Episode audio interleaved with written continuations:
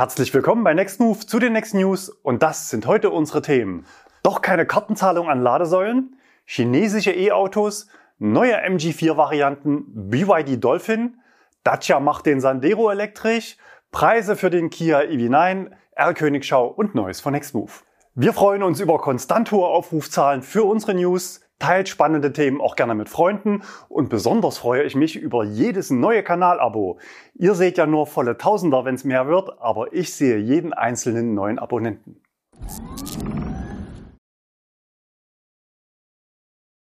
Doch keine Kartenzahlung an Ladesäulen? Eigentlich sollte in einer Woche eine neue Ladesäulenverordnung in Kraft treten. Bereits 2021 hatte die damalige Große Koalition die Verordnung verabschiedet.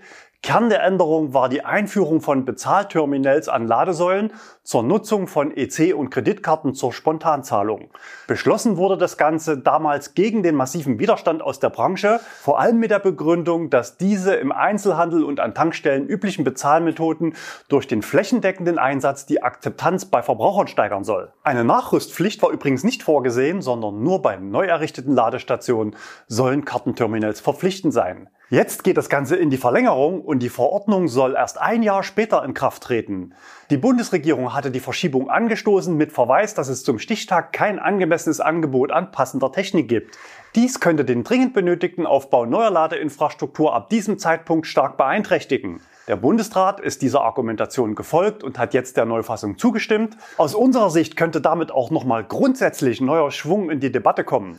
Besonders im AC-Bereich, also für normales Laden, sehe ich die Pflicht zum Kartenterminal problematisch. So ein Ladepunkt wird ja oft, wenn überhaupt, nur von vielleicht zwei Kunden pro Tag benutzt. Das Bezahlterminal erhöht die Komplexität, das Kostenrisiko bei Vandalismus und natürlich die Kosten insgesamt und damit auch die Kosten pro geladener Kilowattstunde. Außerdem macht das Bezahlsystem Ladestationen nicht verlässlicher, daher der Altbestand nicht mit umgerüstet werden muss. Auch in der neuen Fassung ist das nicht vorgesehen. Bei Schnellladestationen ist die Lage etwas anders. Hier sind die Investitionskosten sowieso deutlich höher. Die Stationen werden im Idealfall täglich von vielen Kunden genutzt und wer schnell laden will, erwartet auch einen schnellen und unkomplizierteren Vorgang zur Freischaltung und Bezahlung. Flächendeckend umgesetzt, das heißt auch im Altbestand, hat es nach meiner Kenntnis in Deutschland bisher nur Aral Puls. Auf der Homepage heißt es auf die Frage, wie bezahle ich meinen Ladevorgang? So wie du willst also auch mittels Kartenterminal, verbunden mit dem Hinweis, zu Beginn des Ladevorgangs werden beim Zahlen per Kartenterminal und QR-Code entsprechend 70 bzw. 60 Euro auf dem Zahlmedium reserviert. Am Ende des Ladevorgangs wird aber nur der geladene Betrag eingezogen. Uns interessiert natürlich auch eure Meinung zum Thema bzw. was Menschen in eurem Umfeld sagen und erwarten, die aktuell noch nicht elektrisch tanken. Erwarten die eine Möglichkeit zur Kartenzahlung? Schreibt's doch mal in die Kommentare und gerne noch, ob es aus eurer Sicht auch Sinn machen würde, Kartenterminals tatsächlich nur für Schnellladestationen einzuführen. Chinesische E-Autos. An diesem Thema führt kein Weg vorbei. Führende Batteriehersteller haben ihren Sitz in China, zum Beispiel Kettle und BYD, wobei BYD praktischerweise auch gleich das Auto mit drumherum baut. In Deutschland sind in den letzten Monaten mehrere Hersteller an den Start gegangen und auch wenn die Zulassungszahlen aktuell noch sehr gering sind, zeigen die Eckdaten klar, sie sind gekommen, um zu bleiben. NIO versucht sein Glück mit eigenen Stores und baut sogar ein eigenes Netzwerk an Batteriewechselstationen. BYD wird in eigenen Showrooms großer Händlergruppen präsentiert, darunter auch viele Mercedes-Partner. Auch Great Wall Motors setzt mit der Marke Ora auf ein etabliertes Händlernetz, darunter viele Mitsubishi-Händler. Parallel dazu wächst die Bereitschaft der deutschen Autokunden, eine chinesische Marke grundsätzlich in Betracht zu ziehen. Das Online-Portal carwow.de hat dazu im Dezember und Mai über 1000 Nutzer befragt. Die Zustimmung wuchs in nur einem halben Jahr stark von 30 auf 42 Prozent. Und das gegen den allgemeinen Trend, der in den letzten Monaten häufig medial erwähnt wurde und die Erkenntnis, dass unsere extrem hohe Abhängigkeit von China in vielen Lebensbereichen natürlich auch hohe Risiken mit sich bringt. Bei den Gründen für die Ablehnung werden gleich mehrere häufig genannt. An erster Stelle stehen politische Gründe, Bedenken hinsichtlich Verarbeitungsqualität, dass man mit den Marken nicht vertraut ist, auch Bedenken zu Kundendienst, Service und Datenschutz gibt es. Aber in Deutschland werden ja nicht nur Autos chinesischer Hersteller angeboten, inzwischen werden ja auch Fahrzeuge wie der BMW iX3, Polestar 2, Smart Hashtag One und auch verschiedene Tesla-Modelle aus chinesischer Produktion verkauft. Auch der kommende Cupra Tavascan wird in China produziert. Parallel dazu ist natürlich für deutsche Autokonzerne eine Präsenz in China wichtig, das heißt sowohl Vertrieb der eigenen Modelle als auch Produktion. Teilweise werden die Werke auch in Kooperation mit chinesischen Konzernen betrieben. Und hier steht der Vorwurf im Raum, dass damit auch Menschenrechtsverletzungen und Zwangsarbeit verbunden sein könnten. Eine Menschenrechtsorganisation hat dazu jetzt auf Basis des Lieferkettengesetzes eine offizielle Beschwerde gegen VW, Mercedes und BMW beim Bundesamt für Wirtschafts- und Ausfuhrkontrolle eingereicht. Hier geht es also nicht nur um die eigenen Werke, sondern auch um lokale Zulieferindustrie. Insbesondere geht es um die unterdrückte Minderheit der Uiguren in der Provinz Xinjiang. Direkte Beweise wurden bisher nicht vorgelegt, aber eine auf tagesschau.de zitierte Experteneinschätzung hält die Beschwerde für berechtigt. Die Menschenrechtler bringen genug Argumente, um einen begründeten Anfangsverdacht zu belegen. Das BAFA selbst wollte die Beschwerde nicht kommentieren, verwies aber gegenüber dem SWR allgemein darauf, dass die Antragsteller direkt von der Verletzung oder zumindest von deren Auswirkungen betroffen sein müssen. Insofern ist fraglich, ob man überhaupt in der Sache aktiv wird. Auch ein anderes Thema sorgte diese Woche weltweit für Aufmerksamkeit. Es geht um verwahrloste, auf einer Halde entsorgte fabrikneue Elektroautos in China, ca. 10.000 Stück. Das entsprechende Video des südafrikanischen YouTubers Winston Stürzel wurde inzwischen fast drei Millionen Mal geklickt. Er selbst lebte 14 Jahre in China und zeigt die Bilder einer Halde. Die Fahrzeuge des Herstellers BYD wurden bereits 2021 zugelassen, sind aber im Innenraum noch mit werkseitigen Schutzfolien bestückt und nahezu ohne gefahrene Kilometer. Die im Video gezogenen Schlussfolgerungen sind schwerwiegend. Es handle sich um Fake-Verkäufe, um die Zulassungsstatistiken zu schönen. Außerdem werden Parallelen zu betrügerischen Bikesharing-Unternehmen gezogen, die mit immer mehr Fahrrädern immer mehr Geld von Investoren einsammelten, wobei die Fahrräder nie den Weg auf die Straße fanden. Aus unserer Sicht sind aber zu den vorgetragenen Thesen Bedenken angebracht. Die Bilder zeigen nur eine Halte und 10.000 Autos. Das ist etwas dürftig, um damit in China Zahlen zu frisieren. Zum Vergleich, 2021 wurden dort 2,6 Millionen E-Autos neu zugelassen.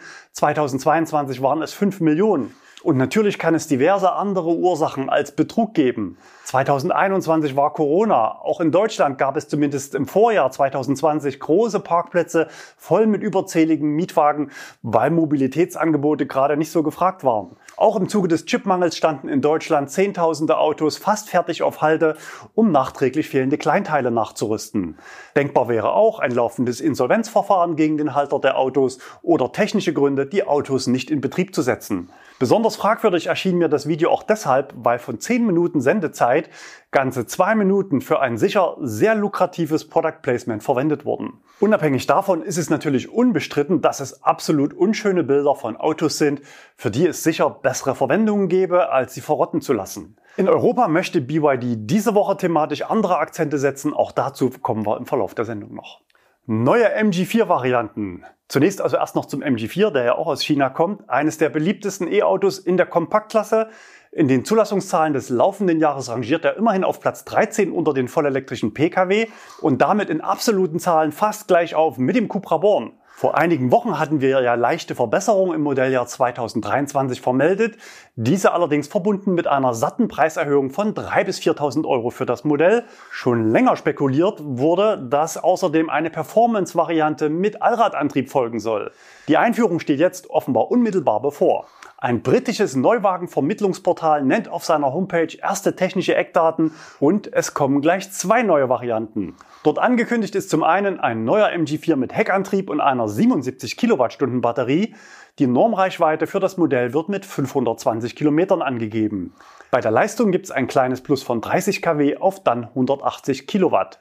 Fast noch spannender ist das Allradmodell X-Power. Hier werden 320 Kilowatt Leistung angegeben. Der Sprint von 0 auf 100 sollte damit eigentlich unter 4 Sekunden zu schaffen sein. Zum Einsatz kommt hier der Akku mit 64 Kilowattstunden Bruttokapazität. Die Reichweite für diese Variante liegt natürlich etwas unterhalb dessen, was die aktuellen Modelle mit dem gleichen Akku bieten. 384 Kilometer soll die Werksangabe betragen. Die Preise für UK nennt die Quelle auch schon. Beide Varianten kommen zum gleichen Preis Umgerechnet liegt der Aufschlag zur bisherigen Top-Variante bei ca. 5000 Euro. Auf dieser Basis könnte man in Deutschland Listenpreise im Bereich von 47.000 Euro für die beiden neuen Top-Varianten erwarten. Eine offizielle Bestätigung der Daten steht noch aus. Eine Markteinführung wird jedoch auch in Deutschland noch dieses Jahr erwartet. Neu aufstellen will man sich offenbar auch im Vertrieb hierzulande. Das Magazin Kfz-Betrieb berichtete mit Verweis auf Händlerkreise diese Woche, das chinesische Fabrikat MG ist erst seit 2021 in Deutschland auf dem Markt. Jetzt hat der Importeur Seid Motor Deutschland eine Netzkündigung ausgesprochen. Netzkündigung heißt, dass alle Händler ein solches Schreiben mit Wirksamkeit zum 1. Juni 2024 bekommen haben. Grundsätzlich sind solche Kündigungen aber ein übliches Mittel, wenn Hersteller und Händler ihre Zusammenarbeit vertraglich neu regeln wollen. Aktuell gibt es 130 Agenten. Hier ist zu erwarten, dass nicht allen ein neuer Vertrag angeboten wird. Trotzdem will die Marke weiter wachsen und in Deutschland auf 200 Standorte erweitern. Im After-Sales-Bereich will man durch ein eigenes Ersatzteillager in Deutschland die Verfügbarkeit von Teilen spürbar verbessern. Neben der Softwarequalität sind lange Fahrzeugausfälle die aus unserer Sicht bisher größten Defizite der Marke. BYD Dolphin Bisher ist der preisliche Angriff von BYD in Europa ja ausgeblieben. Jetzt wird es mit dem nächsten Modell Dolphin deutlich günstiger. Der Einstiegspreis soll bei 29.990 Euro liegen. Damit ist der Dolphin eines der günstigsten Angebote in der Kompaktklasse. Das Kofferraumvolumen liegt mit 345 Litern nur 40 Liter unter dem ID3. Im Gesamtvolumen mit umgeklappten Sitzen übertrifft er den ID3 sogar. In der Basis gibt es einen LFP-Akku mit knapp 45 Kilowattstunden Kapazität und 70 kW Motorleistung. In der Boost-Variante sind es dann immerhin 130 kW für knapp 3000 Euro Aufpreis. Der kleine Akku kann mit 60 Kilowatt Leistung schnell geladen werden. Normales Laden erfolgt einphasig über den Onboard-Lader. Hier macht der Preis die Musik. Die beiden Varianten mit dem kleinen Akku bieten etwas über 300 Kilometer Normreichweite und sollen Anfang 2024 nach Deutschland kommen. Der große Akku ist ebenfalls ein Lithium-Eisenphosphat-Akku. Hier sind es 60,4 Kilowattstunden für bis zu 427 Kilometer Reichweite. Die Zellchemie gilt als robust, preisgünstig und langlebig und ist in dieser Klasse eigentlich Pflichtprogramm. Komfort und Design heißen die beiden Varianten. Die Preise liegen zwischen 36 und 38.000 Euro. Die Leistung liegt bei 150 kW und der Topspeed ist bei 160 km pro Stunde gedrosselt. Normales Laden erfolgt mit 11 kW dreiphasig und schnelles Laden mit bis zu 88 kW. Die Ladezeit für 30 auf 80 Prozent ist mit knapp unter 30 Minuten angegeben. Wärmepumpe ist Serie. Ebenfalls als Serie angeboten wird eine Vehicle-to-Load-Funktion. Das heißt, das Auto wird zur mobilen Powerbank und kann externe Verbraucher mit bis zu 3,3 kW Leistung versorgen.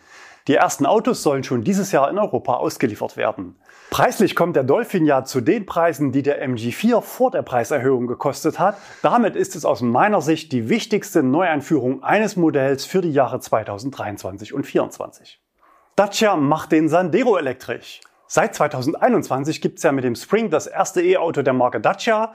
Der Spring wird übrigens in China gebaut und dort unter der Muttermarke Renault verkauft. Dacia CEO Denis Levaux verkündete diese Woche, dass auch für den Kleinwagen Sandero eine Elektrovariante geplant ist. Bei der Ankündigung sagte Levaux etwas Bemerkenswertes. Wir werden eine kürzere Reichweite und längere Ladezeiten anstreben als die Konkurrenz, denn wir wollen einen günstigeren Preis für den Kunden. Er verweist auf steigende Einstiegspreise für Elektroautos von 35, 40 oder 45.000 Euro, die er als klares Hemmnis für eine breite Akzeptanz sieht. Dacia strebe keine 500 oder 600 Kilometer Reichweite und 20 Minuten Ladezeit an, sagte der CEO. Das Unternehmen suche auch nach Möglichkeiten, die Batteriechemie so billig wie möglich zu machen.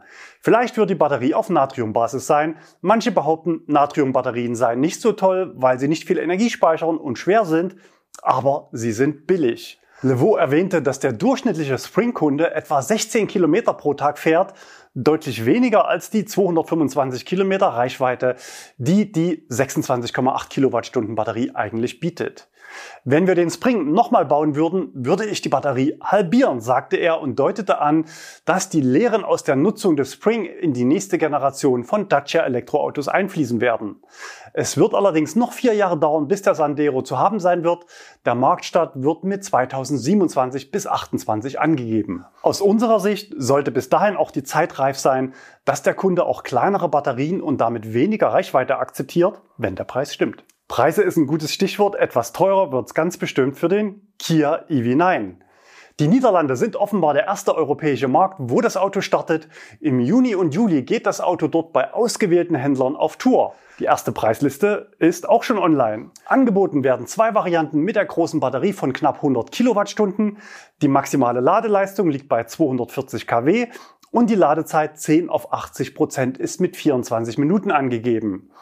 Zum einen gibt es eine Launch Edition mit Heckantrieb für ca. 71.500 Euro. Die Leistung liegt bei 150 Kilowatt für maximal 185 Kilometer pro Stunde Topspeed und den Sprint auf 100 in 9,4 Sekunden.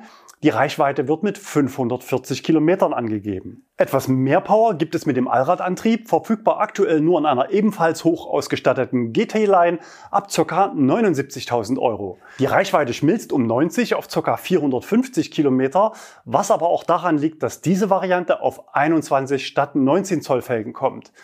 283 kW beschleunigen das Auto in 5,3 Sekunden auf 100 und gedrosselt ist diese Variante erst bei 200 Kilometer pro Stunde. Der Heckantrieb darf 900 Kilo ziehen und der Allradantrieb immerhin 2,5 Tonnen. Die Leergewichte der beiden Varianten liegen im Bereich 2,4 bis 2,6 Tonnen. Die Zuladung liegt bei ca. 680 Kilo, zuzüglich zu den 75 Kilo des Fahrers. Wer seinen Neuwagen gerne mit vollgeladener Batterie übernehmen möchte, zahlt laut Preisliste übrigens 40 Euro Aufschlag. R-Königschau. Sascha sendet Bilder aufgenommen am NBW-Lader in Alsfeld.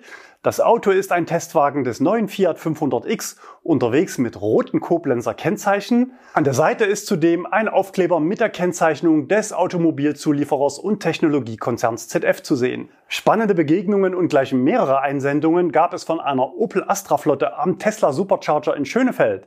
Die Bilder stammen von Sydney, Markus und Alexander. Sehr wahrscheinlich wurden die Fahrzeuge für eine Presse- oder Händlerveranstaltung dort geladen. Wichtig ist bei solchen Events natürlich, dass man auch genug Smartphones mit dabei hat, um die Ladevorgänge freizuschalten, da die Tesla-App ja immer nur einen Ladevorgang verwalten kann. Neues von Nextmove. Ich möchte euch heute gerne wieder einige günstige Verkaufsangebote aus unserer Flotte vorstellen. Aktuell im Angebot sind zwei Opel Corsa E, beide mit Wärmepumpe und 11 kW Onboardlader zu Preisen unter 20.000 Euro. Wer etwas mehr Reichweite möchte, für den haben wir noch einen Hyundai Kona im Angebot. Hier liegt der Preis unter 23.000 Euro. Alle Autos haben weniger als 50.000 Kilometer auf dem Tacho und sind maximal drei Jahre alt.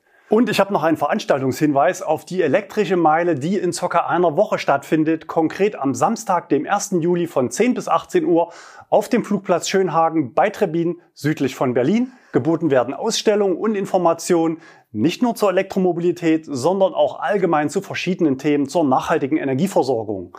Parallel dazu gibt es Vorträge und Diskussionsrunden, wo auch ich mitwirken darf.